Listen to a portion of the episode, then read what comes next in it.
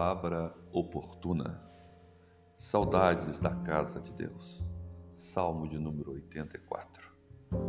Como eu amo o teu templo, ó Deus Todo-Poderoso. Como eu gostaria de estar ali. Tenho saudade dos pátios do templo do Deus eterno. Com todo o meu ser, canto com alegria ao Deus vivo. Ó Todo-Poderoso, meu Rei e meu Deus perto dos teus altares. Os pardais construíram o seu ninho e as andorinhas fizeram seu lar, onde cuidam dos seus filhotes. Felizes são os que moram no teu templo, sempre cantando louvores a ti. Felizes são aqueles que de ti recebem forças e que desejam ir adorar a Deus no Monte Sião. Quando eles passam pelo vale seco, ele fica cheio de fontes de água, e com a primeira chuva aparecem muitos poços. Enquanto vão indo, a sua força vai aumentando. Eles verão o Deus dos deuses em Jerusalém. Escuta minha oração, ó Deus eterno e todo-poderoso. Ouve-me, ó Deus de Jacó. Ó Deus, abençoa o nosso protetor, o rei que escolheste. É melhor passar um dia no teu templo do que mil dias em qualquer outro lugar. Eu gostaria mais de ficar na entrada da casa do meu Deus do que morar nas casas dos maus. Ó Deus eterno, é a nossa luz. Ó Deus, tu és a nossa proteção. Ele ama e honra os que fazem o que é certo. Ele dá tudo o que é bom.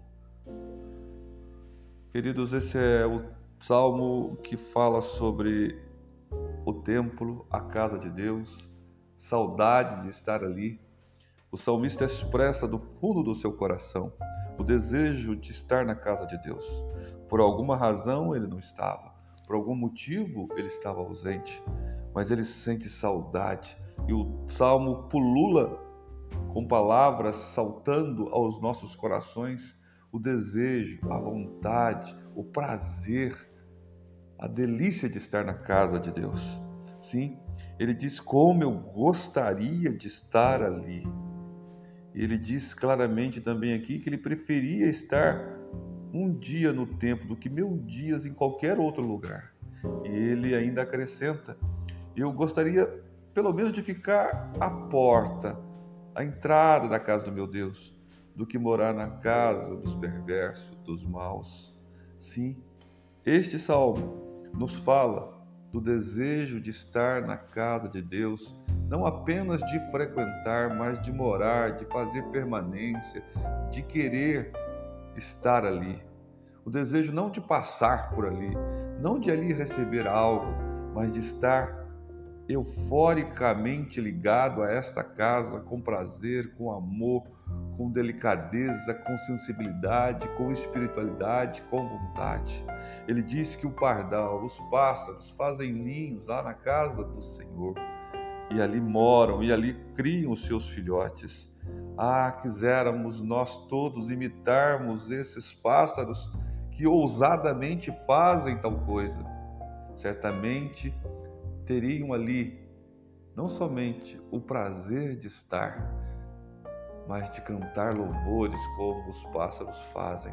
Assim, querido, você que nesta hora está ausente da casa de Deus, volte à casa de Deus. Venha ter prazer de estar na presença do Senhor junto ao seu povo. Sim, felizes são os que moram no teu templo, sempre cantando louvores a ti, ó Deus.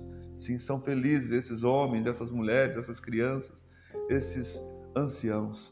Sim, são felizes aqueles que vivem, aqueles que estão ali dentro da casa de Deus.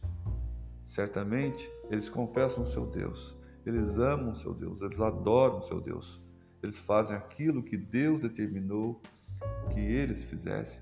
Nasceram para adorar a Deus, para viver com Deus e por isso têm a eternidade toda para viver com o seu Deus.